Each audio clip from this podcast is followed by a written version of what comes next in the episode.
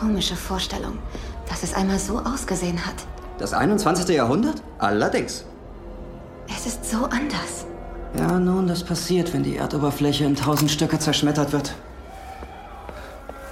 Sehen Sie sich das an. Das wollte ich Ihnen zeigen. Das ist eine Quantenenergiewaffe. Davon gab es Dutzende auf der ganzen Welt.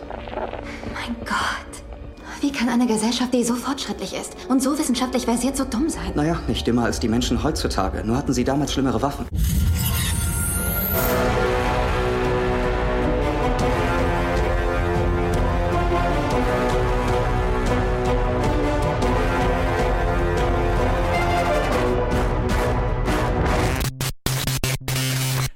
Hallöchen alle zusammen zur, zum Review-Blog diese Woche. Ich bin der Johannes und ich habe den Ted hier. Servus. Und den Luke. Hallo. Jesus. Was? Was? Da, hock, da hocken wir alle im selben Raum und, Ja. und so möchtest du dich ankündigen. Ja. Okay. ja, und äh, wir sind hier, um euch ein Review zu Mortal Engines zu geben.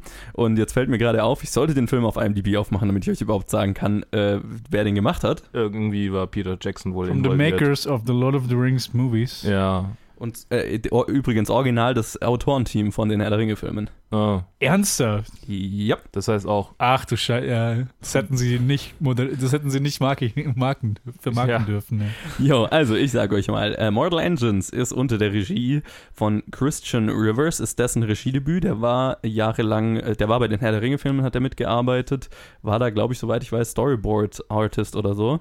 Hat also alle Filme bisher mit Peter Jackson gemacht und so. Aha. Und das, jetzt hat er eben den Shot bekommen, sein Regiedebüt zu geben. Geschrieben wurde der Film, wie ich gerade gesagt habe, von ähm, Fran Walsh, Peter Jackson und Philippa Boyens, äh, wenn ich mich recht erinnere.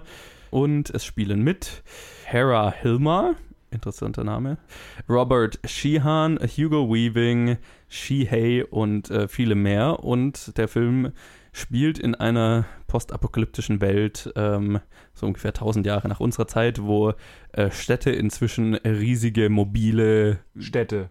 Re- ja, äh, genau, also auf, auf riesigen Fahrzeugen rumfahren. Also eine Stadt ist mobil und äh, die bekriegen sich gegenseitig oder halt es gibt so, so Predator-Cities, die äh, kleinere Städte jagen. Im, es ist, of the fastest. richtig, es, es ist Mad Max statt Autos haben die Städte. Das ist, das ist der ganze Pitch. Es ist Mad Max mit Städten statt Autos. Ja, und die Städte fressen, die größeren Städte fressen die kleineren. Also, Also- quite literally. Ja, genau. Die fressen die. Ja. Ähm, klingt awesome, finde ich, erstmal so. Ich, ich hatte mich ja schon so ein bisschen auf den Film gefreut. Klingt trashy, aber okay. Ja, aber, aber so awesome. So dumb, but so awesome. Ja, ja. Okay, so, so, so viel zu, zu, zu irgendwie einer merkwürdigen Prämisse. Ich kenne ja eure Meinung zu dem Film schon, deswegen. ich ich fange jetzt einfach mal bei Ted an.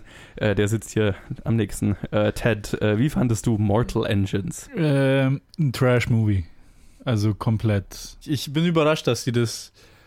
Ich meine, ja, sie haben ja den Film geschrieben, aber ich, ich hätte. Das Skript ist einfach so, so schlecht. Die Charaktere alle. Ah, ich, ich, ich weiß gar nicht, wo ich anfangen soll, was mich alles gestört hat. ähm, es wundert mich gar nicht, dass es ein Regiedebüt ist, weil es einfach nur voll ist mit irgendwelchen, entweder inkompetenten Sachen ist oder halt mit irgendwelchen Klischees und es ist teilweise echt haarzersträubend, also was man da alles sieht. Und wo, ich kann es halt, ich konnte es fast nicht glauben, wa- was so alles in dem Film passiert ist, weil ich die Inkompetenz einfach nicht glauben konnte. Okay. Bei, bei sehr vielen Sachen. Bis auf vielleicht zwei Charaktere sind alles nur im Prinzip, im Prinzip eigentlich, eigentlich nur alles Pappfiguren. Kann man alle durch irgendetwas anderes austauschen, haben alle überhaupt keinen Charakter. Nichts Interessantes zu sagen, nur Klischee- Klischee-Lines. Wie sie von einem Punkt im Plot zum nächsten kommen, ist auch vollkommen blöd. Äh, Also vor allem bei den Hauptcharakteren, die, die man halt irgendwie kennt und irgendwie klar dargestellt sind selbst die jumpen innerhalb von einer Szene von einer Art, wie sie sind, zu einer komplett anderen Art, wie sie sind. Und so. Ich kann mir vieles nicht erklären in diesem Mhm, Film. Also mhm. ich kann mir einfach vieles nicht erklären. Also wirklich das Einzige, was ich, wirklich das Einzige, was ich positiv fand an diesem Film, ist die Arbeit, die sie ins Art Design und in Production Design, in CGI gesteckt haben. Und das war's.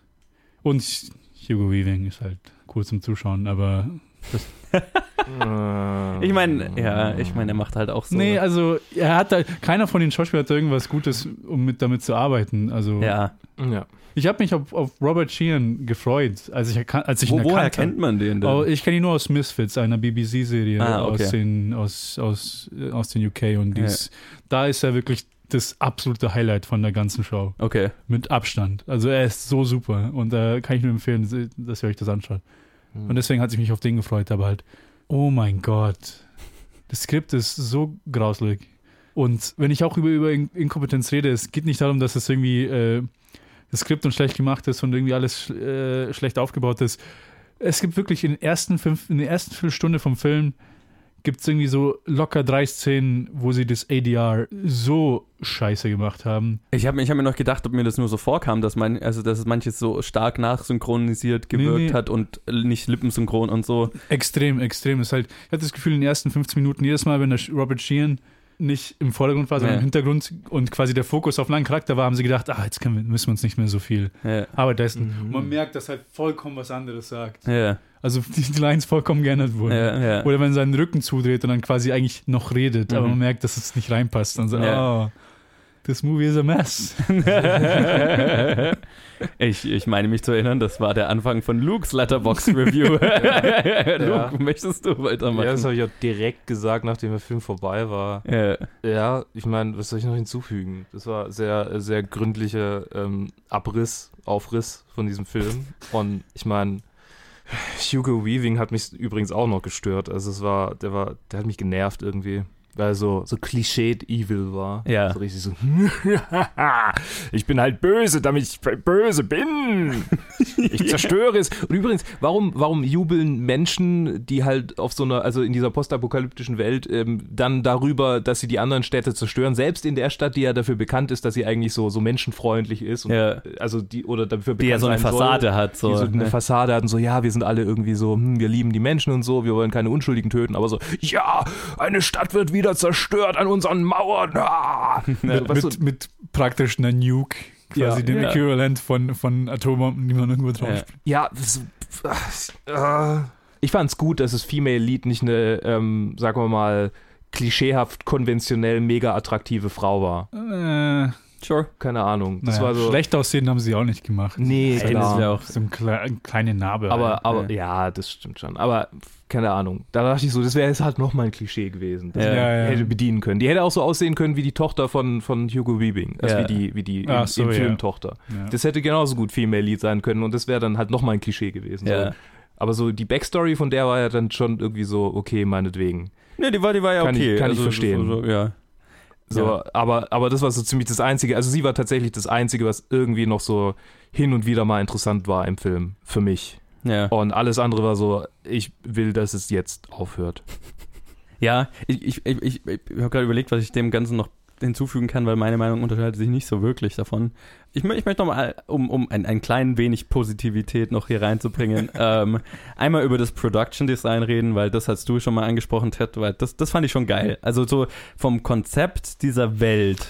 Ich habe vorhin gesagt, das klingt awesome. Es, es, ist, es, ist so, es ist so dämlich erstmal, wie es klingt. Also für irgendwie fahrende Städte, die sich irgendwie gegenseitig beschießen und so weiter. Das schafft der Film auch nicht, das irgendwie ansatzweise logisch oder, oder nicht dämlich zu machen, hatte ich so das Gefühl. Weil das, Ja. ist, das wirkt Nee. immer irgendwie nach einem Konzept, wo jemand gedacht hat, hey, das wäre doch cool, aber keinen Weg gefunden hat, das irgendwie glaubhaft zu machen. Und das schafft der Film auch nicht. Those barbaric stationaries. Yes, oh Oder wie sie hieß. Oh, es ist so, die, die, die Met also quasi die Metaphern sind so, so lazy. Ja, so und es- unglaublich. Und es ist gefüllt von so viel, von so viel typischem YA, äh, so, so Begriffserfindungen, wie Ja. wo äh, Hugo Weaving die ganze Zeit über Municipal Darwinism redet. Oh, das, oh, es ist so, es ist so- so schlimm. Es ist so schlimm. Das, das war schon, das war schon, das, ja, das war schon hart an der Grenze. Und, und das, da muss ich sagen, da wirkt, merkt man dann, also am, das Production Design war zwar cool, aber man merkt, da habe ich mit Luke dann nach dem Kinobesuch drüber geredet, man merkt dem Film dahingehend an, dass es ein Erstlingswerk ist, dass, dass die, die Städte sind geil designt, aber es kommt nie wirklich rüber diese Masse, die sich da in Bewegung setzt Manchmal und diese schon. Größen. Also ich hatte nie so richtig das Gefühl, Okay. dass ich dass ich diese Masse mal nachvollziehen kann. Und das ist echt schwer, das filmisch umzusetzen.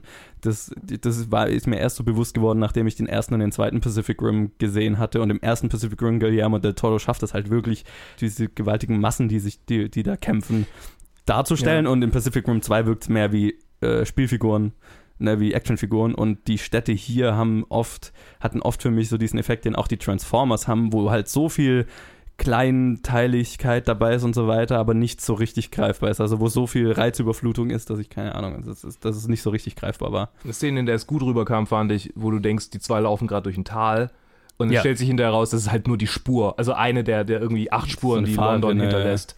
Genau, da, genau, Das so, war so, das hat es immer so, mal okay, geklappt. Das, das, da hat es geklappt, aber halt da war es nicht in Shot. Genau, ja. Im, immer wenn du die Stadt gesehen hast, ich hab, hatte nie so das Gefühl, wie riesig London Ja. ist. Das musste ich mir immer erst herleiten. So, Ja. ne? Und das, das fand ich so ein bisschen schade. So prinzipiell. Und was ich noch ansprechen wollte, ist, wie viel. Also, dieser Film ist ja eigentlich ein Zusammengeklaue von anderen Sci-Fi-Fantasy-Filmen und Serien. Also, der Film fängt eins zu eins genau gleich an wie Mad Max Fury Road. Ich weiß nicht, ob es euch aufgefallen ist. Mad Max Fury Road fängt mit einer Voice-Over an, wo Mad Max darüber redet, dass die Erde äh, nieder, in einem Krieg niedergebrannt wurde und dann gibt es halt einzelne Tribes, die sich äh, um Essen und Fuel bekriegen. Und genau die gleiche Voice-Over ist in Mortal Engines. Die, mit den Worten ein bisschen ausgetauscht. Aber es ist Oh. eins zu eins eine Mad Max-Anfang. Und dann, also wir haben die Welt von Mad Max, dann haben wir die Story der, der äh, von Star Wars 4, 5 und 6, der Original Star Wars Trilogie, fast eins zu eins kopiert, inklusive einer Besu einem Besuch in Cloud City, einer Darth Vader-Figur, die der, Spoiler Alert, der Vater der Hauptfigur ist. und Und dann der andere, der auch der Vater der Hauptfigur. genau. Und dann ist noch ein bisschen Terminator drin, weil die Hauptfigur von einem Terminator gejagt wird, wo teilweise eins zu eins die Shots aus Terminator-Filmen Ja, ja. kopiert waren. Also wo diese Terminator-Figur dann durch ein Feuer rauskommt und so weiter, was aus T2 eins zu eins kopiert war und so weiter. Also diese, dieser Film ist so ein Mischmasch aus anderen erfolgreicheren Der hat mich auch Filmen. einmal zum Lachen gebracht, wo er, wo er in Cloud City reinkommt und halt zu groß ist für den Raum und dann Ja. halt einfach oben einfach so die, die, die Decke abdreht.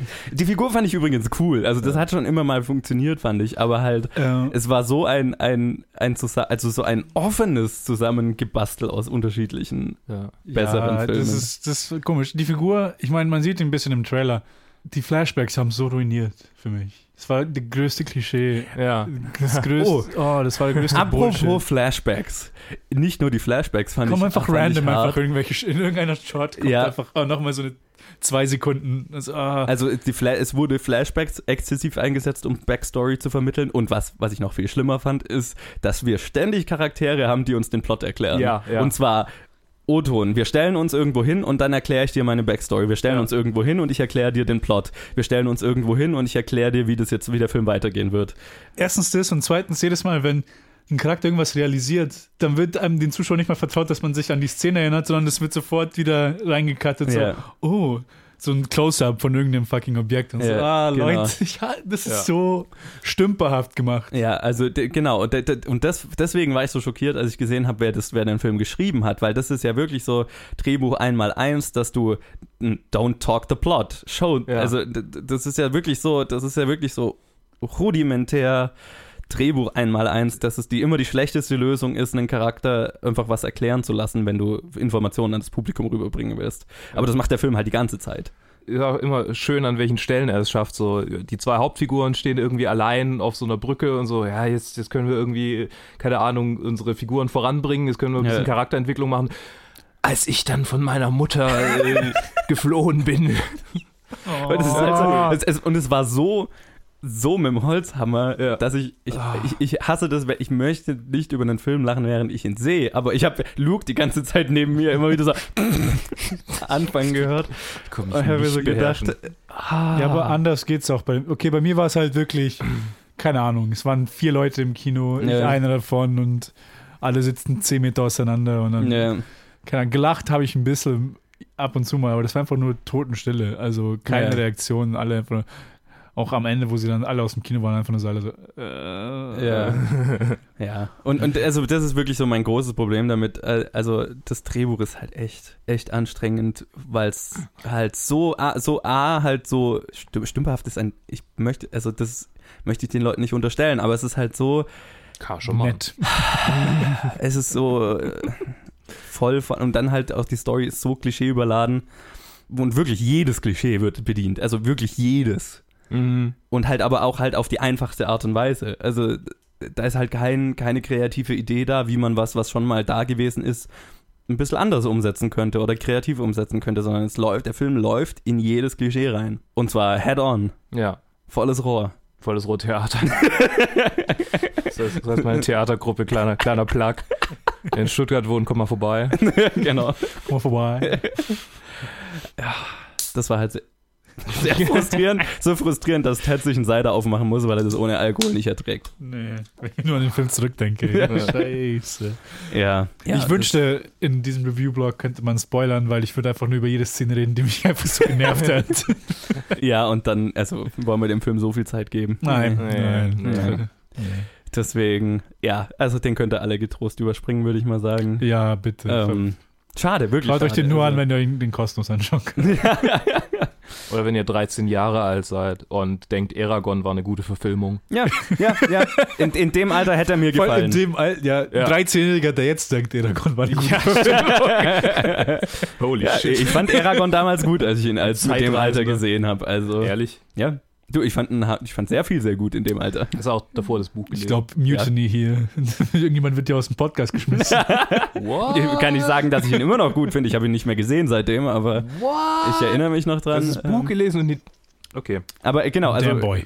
für, für, für ein 13-Jährige, die einfach an coolen visuellen Elementen irgendwie Spaß haben können, sure. Aber Ja. nee, eigentlich, nee. Ihr habt auch Besseres verdient. Heutzutage hat man so viel Auswahl. Also vor allem jetzt zur Weihnachtszeit kommt so viel Auswahl, was ihr Ja. euch im Kino anschauen könnt. Und dann könnt ihr den gepflegt überspringen. Das nenne ich mein Fazit. Ich wage die Behauptung aufzustellen, dass Aquaman besser wird. Der, also, wenn nicht, also da, da müsste er da, Sehr das, sicher das, wird das, er besser. Da, da muss er schon echt in die Tonne greifen und das traue ich James Wan nicht zu. ja, Ja. James Wan wird das nicht so vermasseln. Ja, es war zu wenig Linkin Park im, im Outro. Wenn ich jetzt so an die Filme zurückdenke, die ich mit 13 mochte, um beim Thema, bei dem Thema zu bleiben. Okay, reden wir lieber über Aquaman als über diesen Film. Ja.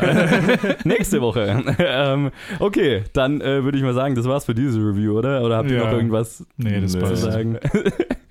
ja, wir, wir hören uns dann gleich im nächsten Review wieder. Es sei denn, ich schieb da jetzt Colin zwischen rein mit Into the mit Spider-Verse, aber das weiß ich noch nicht. Aber wir hören uns auf jeden Fall gleich wieder. Ja. Jo, Also bis gleich. bis gleich. Bis gleich. Mein Name ist Peter Parker. Ich wurde von einer radioaktiven Spinne gebissen. Und zehn Jahre war ich der einzig wahre Spider-Man. Den Rest kennt ihr ja sicher. Ich habe einen Haufen Leute gerettet, mich verliebt, die Stadt gerettet. Dann habe ich die Stadt nochmal gerettet. Und nochmal und nochmal und nochmal. Mein Name ist Gwen Stacy. Ich wurde von einer radioaktiven Spinne gebissen. Und die letzten zwei Jahre war ich die einzig wahre Spider-Woman. Den Rest kennt ihr ja. Mein Name ist Peter Parker. Mein Name ist Penny Parker. Mein Name ist Peter Porker. Ich wurde von einer radioaktiven, radioaktiven Schwein gebissen. In meinem Universum ist es 1933 und ich bin Privatdetektiv. Wie viele Spider-Leute gibt's denn noch? Mein Name ist Colin. Meine Story ist ein bisschen langweiliger. Ich wurde nicht von der radioaktiven Spinne gebissen. Ich bin einfach nur einer von den komischen Vögeln von Planet Film Geek. Und noch dazu im Gegensatz zu Spider-Man hier ganz alleine beim meinem Review über Spider-Man Into the Spider-Verse oder wie auf Deutsch heißt Spider-Man A New Universe. Der neue animierte Spider-Man-Film von Sony, der nicht Teil des Marvel Cinematic Universe ist. Ja, es ist ein bisschen verwirrend seit Spider-Man jetzt auch Teil des Cinematic Universes ist, aber dieser Film hat nichts mit dem Cinematic Universe zu tun. Der hat sein, eigen, sein eigenes Universum oder seine eigenen vielen Universen, um es mal so zu sagen. Aber bevor ich jetzt noch viel mehr über Uni Universen rede und so weiter, sage ich doch mal, wer diesen Film eigentlich gemacht hat. Regie geführt haben Bob Persichetti und Peter Ramsey und er ist mit den Stimmen von Jamaik Moore, Jake Johnson und Hailey Steinfeld und noch einigen anderen Und es geht um Spider-Man, aber halt nicht um Peter Parker Spider-Man, sondern um Miles Morales Spider-Man. Miles Morales ist eine andere Inkarnation von Spider-Man, einfach ein anderer Mensch, der auch Sp Spider-Man war, ist. Ich glaube, jetzt ist der Zeitpunkt, um mal die Idee des Multiverses kurz äh, anzusprechen. Das Multiverse ist in den Comics eine Idee, dass es unendlich viele parallele Universen gibt und die Handlungen von dem einen nicht unbedingt die Handlung, äh, die Handlung des anderen beinhalten. Und das gab natürlich den in, den Comics die Superfreiheit, dauernd Charakter sterben zu lassen, in dem einen Universum und im anderen dann doch sie weiterleben lassen äh, zu können und so weiter und so fort. Dieser Film spielt ein bisschen mit der Idee des Multiverses und zwar ist ähm, Miles Morales in seinem Universum sozusagen der Nachfolger von Peter Parker. Also Peter Parker gibt es auch in dem Film, aber Miles Morales ist sozusagen sein Nachfolger in diesem Universum. Dann kommt er in Berührung mit ganz vielen anderen Universen, weil der Villain Kingpin eine Maschine gebaut hat, mit der er die unterschiedlichen Universen zusammenbringen kann oder ein Portal zwischen denen öffnen kann, weil er nach seiner verstorbenen Familie sucht und hofft, sie in einem anderen Universum zu finden. Und dadurch kommen ein anderer Peter Parker und eine Gwen Stacy Spider-Woman und noch ein Peter Parker und Penny Parker und ihr habt es alles gehört am Anfang, kommen über dieses Portal in das Universum, in dem eben Miles Morales der Spider-Man ist. Und das ist so die Idee, mit der der Film spielt, ganz viele unterschiedliche Inkarnationen von Spider-Man zusammenzubringen. Und die Story ab dem Punkt ist relativ straightforward. Sie können, sie kommen aus einer anderen Dimension, sie können hier in dieser Dimension eigentlich nicht überleben und müssen zurück in ihre eigene Dimension und gleichzeitig Kingpin und diverse andere, andere Villains, die in diesem Film auftauchen, bekämpfen, um ihre Ziele zu erreichen. Und im Endeffekt haben wir hier ein Spider-Team, das durch die Stadt schwingt und awesome Sachen macht und alle, bis auf eben Miles Morales, versuchen wieder heimzukommen. Und das ist eigentlich ganz nett anzuschauen. Also der Film ist wirklich, wirklich gut. Dieser Film war wirklich erfrischend und nett und schön anzuschauen. Was meiner Meinung nach daran liegt, dass wirklich einfach alles in diesem Film zueinander passt. Die Charaktere funktionieren, sie sind jetzt nicht unbedingt die tiefgründigsten Charaktere, die man je gesehen hat, aber es ist ein animierter Superheldenfilm. Dafür sind die Charaktere voll in Ordnung, sie sind, sind sympathisch, man folgt ihnen gerne, man fühlt mit ihnen mit und man ist gespannt, was mit ihnen passiert. Die Story ist so straightforward, wie sie nur irgendwie sein kann, Standard und simpel und 0815, aber sie erfüllt ihren Zweck, sie treibt die Handlung voran und sie versucht auch nicht viel mehr zu sein als das. Und insofern stört mich das auch nicht so, dass die Story so simpel ist, weil sie halt auch einfach ein bisschen im Hintergrund steht und nicht so versucht, weltbewegend zu sein oder super intelligent, sondern einfach nur weiß, es ist eine simple 08, ein simpler 0815 Plot, der hauptsächlich der Idee dient, diese Spy, dieses Spider-Team zusammenzubringen. Und das funktioniert sehr gut. Der Humor in dem Film ist sehr lustig, bis sehr lustig, fand ich. Was mir insbesondere gefallen, äh, dabei gefallen hat, ist, wie bewusst sich der Film des Charakters Spider-Man war und der Geschichte des Charakters Spider-Man. Äh, sein Film, in dem er aufgetaucht ist, in Comics und in animierten Serien, in denen er aufgetaucht ist. Und da war einfach viel da, worauf man anspielen konnte, was man intelligent in den Humor verarbeiten konnte. Und das wurde gemacht. Und auch an den Stellen, an denen es nicht gemacht wurde, war der Humor witzig, erfrischend, ähm, schön anzuschauen und hat viel Spaß gemacht. Also ich habe oft gelacht während dem Film. Und das trägt natürlich zu einer positiven Erfahrung bei. Was dieser Film aber wirklich außergewöhnlich gut macht und was das ist, was ich am dringendsten hervorheben möchte und weshalb ich so viel Spaß mit dem Film hatte, war sein visueller Stil. Der Film ist animiert, aber er ist nicht einfach nur eine Standardanimation hingeklatscht, sondern er ist sehr kreativ animiert mit einem sehr einzigartigen Stil. Der Stil wirkte auf mich wie eine ziemlich perfekte Symbiose einfach zwischen Comics aus Papier und animierten Filmen. Er verarbeitet Comic-Elemente so perfekt, wie ich seit Scott Pilgrim nicht gesehen habe. Und das will was heißen. Also dieser Film fühlt sich wirklich so an, als würde man einen bewegten Comic sehen. Und damit meine ich wirklich einen bewegten Comic, Graphic Novel und nicht einen bewegten Cartoon. Dieser Stil war einfach so schön anzuschauen. Er war auch nicht dieses überverwendete, fröhlich bunte, sondern es hatte ein bisschen einen äh, teilweise ein bisschen einen düstereren Ton und ich würde fast sagen, dass er war passenderweise so ein Mix von diesem bewegten Comic, den ich gerade versucht habe zu erklären, mit äh, Graffiti-Stil. Und das passt sehr gut. Das passt vor allem sehr gut zu Miles Morales Charakter. In einer der ersten Szenen, die wir mit ihm sehen, geht er mit seinem Onkel irgendwo in einen verlassenen U-Bahn-Schacht, um äh, Graffiti zu sprühen und passt sehr gut zu dem Charakter. Wie, wie ich am Anfang schon gesagt habe, in diesem Film passt einfach alles zueinander. Dieser Stil passt wieder so perfekt zu den Charakteren. Und der Humor passt wieder so perfekt zu den Stil und den Charakteren. Und dieser Mix macht es einfach so schön, diesen Film anzuschauen, dass ich wirklich viel Spaß damit hatte und dass ich dann ignorieren konnte, wie simpel und straightforward die Story ist. Aber wie gesagt, das habe ich auch schon gesagt, es funktioniert auch nur, weil sie sich bewusst ist, wie simpel und straightforward sie ist. Also am Ende würde ich sagen, ein wirklich gelungener Film von der Idee, die unterschiedlichen Inkarnationen von Spider-Man alle zusammenzubringen und zusammenarbeiten zu lassen, über den visuellen Stil und den Humor und die Charaktere, ist dieser Film wirklich einfach gelungen. Es funktioniert. Und es war sehr erfrischend, das anzuschauen. Wenn die letzten paar Spider-Man-Filme so gut gewesen wären wie dieser Film, dann glaube ich, hätte es gut sein können, dass Spider-Man noch nicht Teil der Avengers ist. Aber mal, die letzten paar Spider-Man-Filme waren halt nicht so 100% das Gelbe vom Ei. Aber darum geht es ja nicht. Es geht ja um diesen Film und der ist einfach wirklich schön anzuschauen. Er ist mit Liebe zum Detail gemacht, er ist super animiert. Da hat sich jemand wirklich was Außergewöhnliches ausgedacht und umgesetzt. Und klar, es ist im Endeffekt doch nur ein relativ kleiner Film. Und bei all dieser Schwärmerei möchte ich noch betonen, dass es kein weltbewegender Film ist. Es ist nicht der beste Film des Jahres. Er ist auch nicht unter den Top 5 besten Filmen des Jahres, die wir demnächst besprechen werden. Haha, Teaser. Aber er ist gut, er ist solide, er macht sehr viel Spaß und ich kann ihm einfach jeden empfehlen. Die Empfehlung richtet sich dabei aber eher an erwachsene, jugendliche Leute. Es ist, obwohl er animiert ist, jetzt nicht unbedingt der Kinderfilm. Man kann ihn seinen Kindern vermutlich schon zeigen.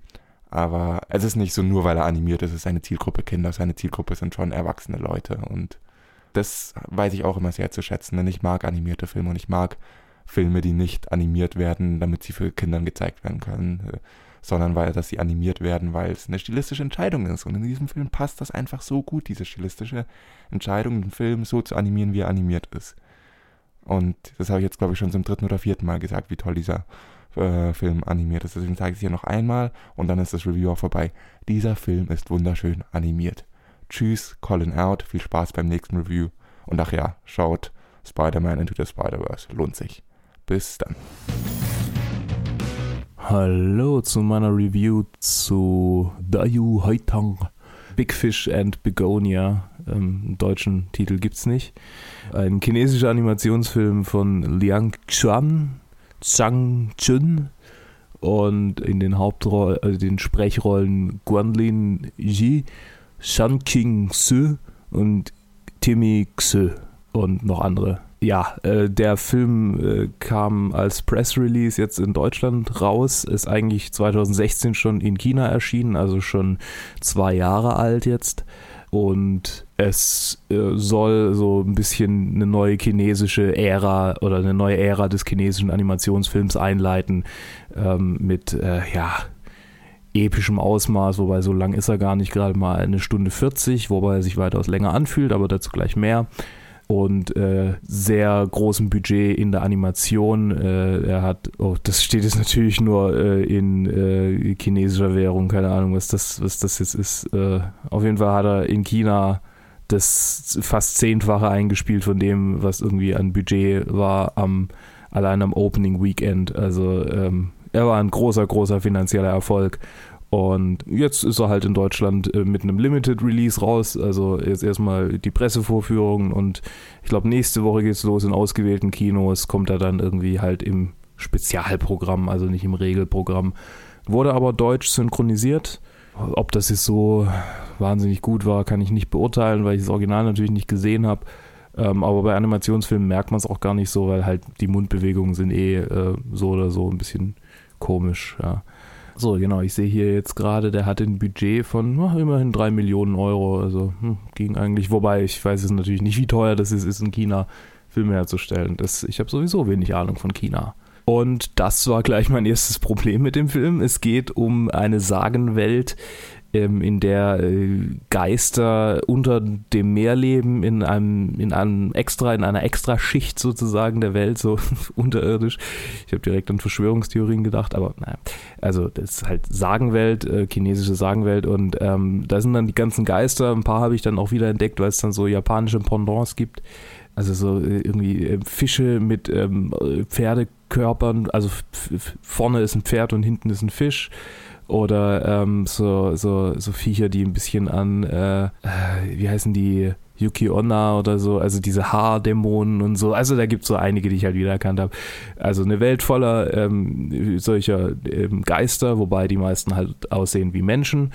Und äh, die haben die Tradition, jedes Jahr am 17. Geburtstag oder halt, wenn, wenn die Kinder, wenn ihre Kinder 17 wurden, dürfen die äh, in die äh, Menschenwelt und sich das halt mal so ansehen, weil diese Geister da unten dafür verantwortlich sind, was äh, die Naturgesetze oben vorschreiben. Also die äh, machen quasi das Meer und die, die Pflanzen und überhaupt und sowieso.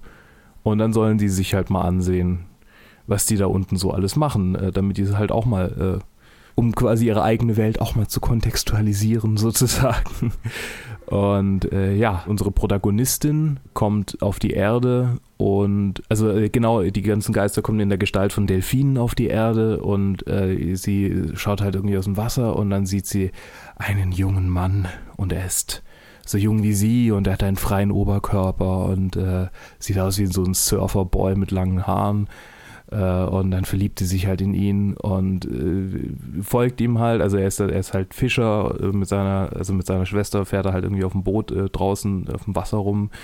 Und ähm, sie schwimmt ihm halt hinterher und er merkt, oh, ein roter Delfin. Genau, die Delfine sind alle rot. Also diese Geisterdelfine. Und deshalb äh, ist es ziemlich auffällig, so, oh, ein roter Delfin. Und er ähm, äh, hat halt irgendwie auch dann so eine Bindung zu dem, zu dem Tier. Und äh, Sie hat nur sieben Tage, die sie auf der Menschenwelt ist und am siebten Tag öffnet sich ein Strudel. Sie muss da schnell, schnell zu diesem Strudel zurück, gerät in ein Fischernetz, er schneidet sie frei, er trinkt allerdings dabei.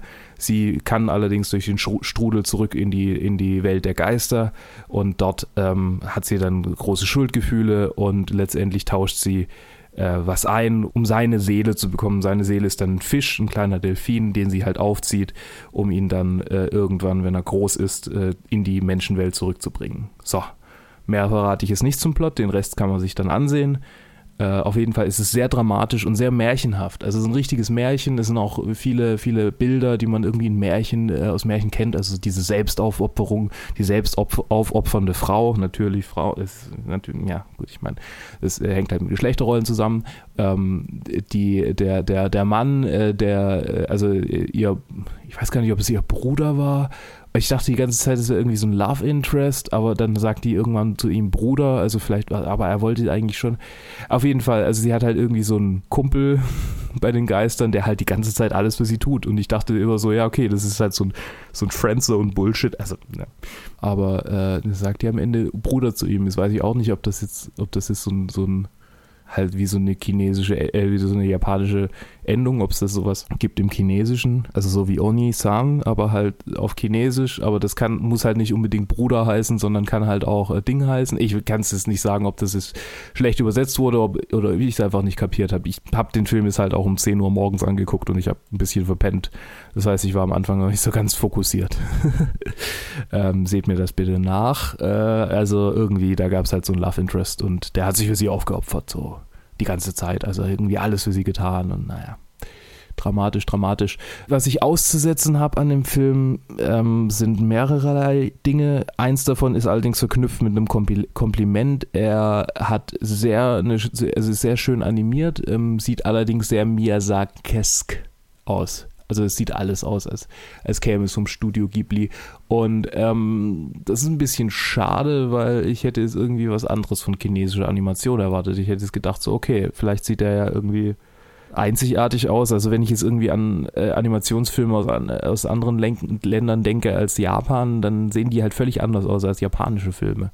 Und das, das ist ein bisschen schade, dass da jetzt irgendwie kein individueller chinesischer Stil da für mich jetzt so sichtbar war, außer natürlich die ganzen Figuren, aber auch die sahen aus, als hätte halt Studio Ghibli irgendwie chinesische Sagengestalten äh, interpretiert. Also das ist ein bisschen, ja, das, das war ein bisschen schade. Äh, und zum anderen, man muss sich, glaube ich, ähm, vor Augen führen, dass es, dass es sich hierbei halt um einen Animationsfilm handelt, der sich, ich würde sagen, schon eher an Kinder richtet oder an Jugendliche. Ich würde sagen, Jugendliche, richtig Kinder würde ich, würde ich da jetzt nicht unbedingt äh, den mit, mit reinnehmen. Also PG-13 ist er in, in USA. Ich weiß nicht, ob der ist auf, in Deutschland vermutlich ab 12, also könnte auch ab 6 draußen sein. Das keine Ahnung auf jeden Fall. Es ist, es ist halt einfach die ganze Zeit dramatisch. Also es gibt schon einige Sequenzen, die irgendwie, die dann Spaß machen sollen, aber ich meine, es gibt, es gibt äh, anders als in vielen ähm, amerikanischen Animationsfilmen überhaupt keinen ähm, Comic Relief oder wenig, also fast eigentlich gar keinen. Und äh, typisch für so Sagen oder, oder halt Märchen ist, dass ich dem Plot irgendwie, also ich konnte dem Plot schon folgen, aber dass der Plot dann schon ein bisschen bisschen ähm, superficial war, also ein bisschen, bisschen. Es gab jetzt keine MacGuffins oder so und es war jetzt auch nicht so, dass ich irgendwie nicht nachvollziehen konnte, was, was die Motive von den Charakteren sind oder warum die das jetzt tun oder warum die das jetzt tun, sondern ich habe mich die ganze Zeit so gefühlt, als wäre das halt alles irgendwie so so eine Parabel für das Verhalten. Also das, das hat sich halt die ganze Zeit ange, ange, angefühlt wie so, ja, also das, hier, hier geht's halt, das sind halt archetypische Bilder und es geht halt darum, dass ihr Menschen äh, nachvollziehen sollt. Also es hat sich so an, so dieses, dieses Belehren, dieses unterschwellig Belehrende äh, während, während dem Entertainment, das halt viele Märchen haben. Das habe ich hier auch so die ganze Zeit gespürt und keine Ahnung. Vielleicht habe ich auch einfach zu viel interpretiert, äh, mal wieder. Äh, also der Plot war schon verworren manchmal es gab viele, viele Figuren, die auch teilweise nicht wirklich lang vorgestellt wurden und die dann aber doch eine relativ große Rolle gespielt haben. Ähm, und also, wo dann die Motive zwar schon alle aufgelöst wurden irgendwie, aber halt nicht so richtig befriedigend irgendwie.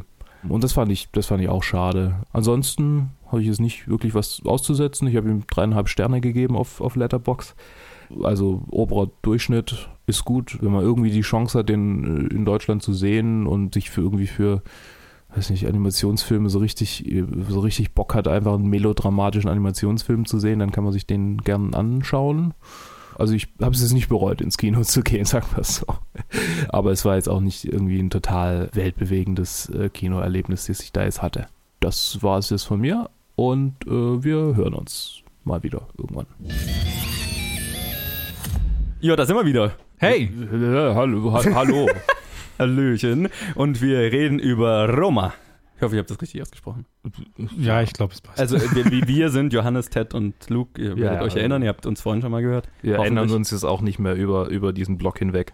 Nee, genau. Ja, und wir reden über Alfonso Cuarons neuen Film Roma, der äh, jetzt tatsächlich auf Netflix gerade rauskam und für ein paar Tage in Deutschland auch in Kinos zu sehen war, was mich sehr überrascht hat, was ich nicht mitbekommen habe, bis Ted mir dann gesagt hat. Ja, für eine Woche war er im Kino. Genau, und äh, ich dachte, ich dachte, das wäre nur in Amerika der Fall, weil es für die Oscars natürlich äh, qualifizieren muss. Aber naja, äh, fand, ich, fand ich ja cool, dass ich ihn noch im, im Kino erwischt habe. Luke hat ihn vor 20, 20 Minuten, Minuten, gesehen. Ja. Ähm, ja, genau. Äh, die Zeitanzeige zeigt, 20 Minuten ist her. Und äh, ja, der Film ist, wie gesagt, unter der Regie von Alfonso Cuarón, den man von so Filmen wie Gravity oder Children of Men kennt und so. Und es spielen mit, oh Gottes Willen. Ich entschuldige mich. Yalitza Aparicio hm. oder so ähnlich. Marina, ich gar nicht versuchen. Äh, Marina de Tavira und ich versuche gar nicht den Rest auszusprechen, das tut mir furchtbar leid. Äh, und der Film ist ein wenig autobiografisch oder semi-autobiografisch von Alfonso Caron und seiner, äh, seinem Kindermädchen, äh, mit dem er aufgewachsen ist. Mhm. Also, ich meine, der Film ist mehr, also, ja, erzählt halt so einen Abschnitt in deren Leben, dem Leben von ihr und der Familie, für die sie arbeitet. Ja. So ein bisschen Slice of Life mäßig. Total. Sehr, sehr einfach nur beobachtend. Mhm ja. schwarz-weiß. Also, wenn man jetzt das, die Kunstfilm-Klischee-Keule schwingen wollen würde. Der Film trifft schon sehr viele dieser Klischees. Ja. Familiendrama, schwarz-weiß. Autobiografisch. Autobiografisch. Langsam. Okay, ähm, mehrsprachig. Aber, mehrsprachig, genau. Ja. Fremdsprachig. Genau. Äh. Kommt drauf an, wo man wohnt. Ja, ja richtig. Äh, Luke, du hast ihn am, äh, am ehesten noch äh, gerade äh, gesehen. Deswegen äh, möchtest du, hast du schon eine, eine, Eine Meinung? eine Meinung, die du formulieren kannst? ich fand ihn gut. Danke, also ich, fand danke. Ihn, ich fand ihn schön. Er hat mich an, an, oder nicht schön, aber halt, also doch manchmal auch schön. Er hat mich äh, sehr an die Zeit erinnert, wo meine Mutter mir ständig aufgedrängt hat, irgendwelche Arthouse-Filme mit ihr anzusehen, die sie auf DVD gekauft hat.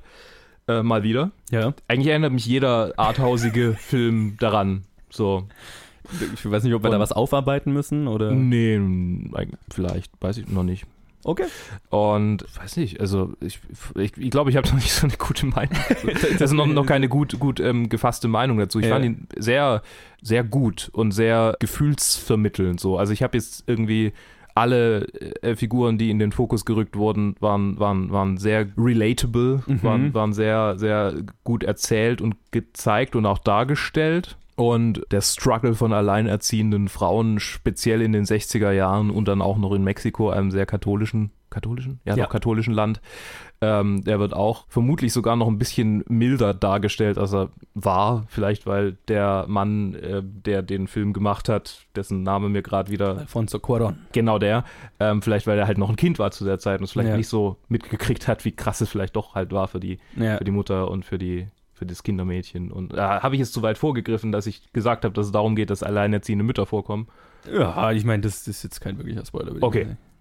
Ja. Es ist schwer, den Film zu spoilern. Also, Ja, stimmt. es, man kann Key Events vielleicht äh, nicht, äh, sollte man vielleicht nicht spoilern, aber sonst ist halt echt viel einfach nur. ja, also ich fand, ihn, ich fand ihn, fand ihn sehr, sehr gut und er hat mir sehr gefallen. Gut. Ted. Ja, da kann ich nur anknüpfen. Also sehr, sehr gut und hat mir sehr gefallen. Äh, Cuarón bin ich sowieso ein großer Fan. Ich kenne eigentlich nur seine, die Sachen, die er in Hollywood gemacht hat. Ich, hab- ich kenne seine älteren Sachen leider noch gar Bei nicht. Itu Mama Tambien wollte ich schon lange mal anschauen. Ja, der ja, Film, mit dem er groß geworden ist, Genau. aber habe ich noch nicht gesehen. Ne? Habe ich leider auch nicht geschafft. Aber keine Ahnung, sein Harry Potter-Film ist mein liebster Film. Das kann ich bis heute nicht verstehen, Mhm. warum Leute das sagen. Das war der dritte, ne? das war Das der dritte, ja. ja. Sehr gut. Und Children of Man ist halt einer meiner Lieblingsfilme. Ein moderner Gravity, Klassiker. Gravity fand ich auch super, als er rauskam. Ich weiß nicht, ob ich habe den noch nicht daheim angeschaut, aber als ich im Kino ge gesehen habe, Er wirkt auch daheim ganz gut, aber also der, der, den muss man halt eigentlich so groß wie möglich anschauen. Ja, ja, genau. Und da muss ich auch äh, sagen, dass ich auch sehr froh bin, dass ich Roma auch im Kino erwischt habe. Mhm. Weil halt bei manchen Szenen, ich habe auch ein bisschen was jetzt auf Netflix gesehen noch, ein Teil vom Film, und da habe ich wirklich gemerkt, dass quasi der Sound viel ausmacht. Also ich, es, es war gar nicht, dass es äh, im Kino, also quasi der Bild, äh, Mhm. Wie es produziert wurde, sondern einfach nur das, das, äh, die Power vom großen Sound im Kino übertrumpft, das im Fernsehen anzuschauen. Da muss ich mal kurz mich nur ganz kurz bei dem Kino beschweren, in dem ich war, weil irgendwas hatten die falsch eingestellt, weil alles, also vom, von der Surround-Anlage, weil alles, was von hinten kam, wurde einfach nicht abgespielt. Das heißt, es, und das habe ich über den Großteil erst gegen Ende des Films bemerkt. Ich habe mich immer mal gewundert, warum Untertitel zu Dialog da war, der, den ich nicht gehört habe. Und Oh. dann gegen Ende ge- läuft dann mal ein Charakter irgendwie an der Kamera vorbei und redet dann halt währenddessen weiter und dann verschwindet einfach die Stimme. Oh, ja. Da war ich so ein bisschen pisst dann. Aber ja, es, es hilft auf jeden Fall zur, zur Atmosphäre, wenn alle die komplette Surround-Anlage funktionieren würde. So. Ja.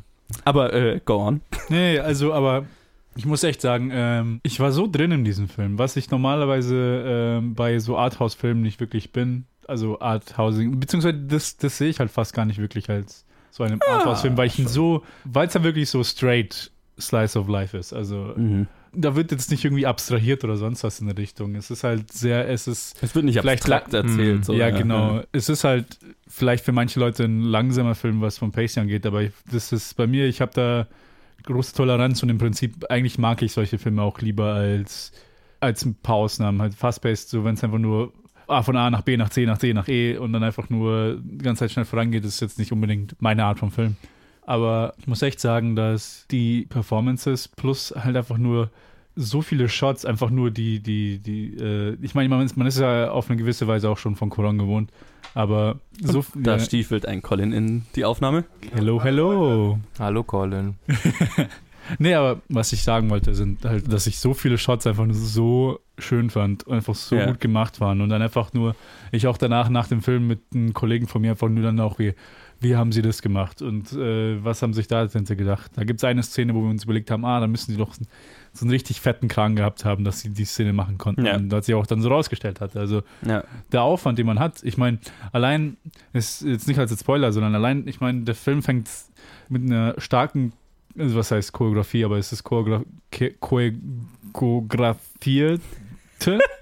Und zwar einfach nur der quasi tägliche Gang, Morgengang für des Hausmädchens durchs Right, Haus. ja. Das heißt, man weiß sofort, wie das Haus ausschaut, man weiß ihren Alltag, man weiß, äh, wie die Kinder und die anderen Leute, die dort leben, auf sie reagieren und sich gegenüber ihr benehmen. Also man ist halt sofort drin und man weiß, wie sie lebt. Und äh, ich habe das Gefühl, bis auf ein paar Shots ist alles so richtig ähm, gut und effizient und auf eine direkte Weise gemacht, weil es gibt so ein paar Shots, die sind wirklich, die scheinen fast, als wäre sie von anderen Filmen. Das ist äh, wie zum Beispiel, wo man zuerst den Vater kennenlernt.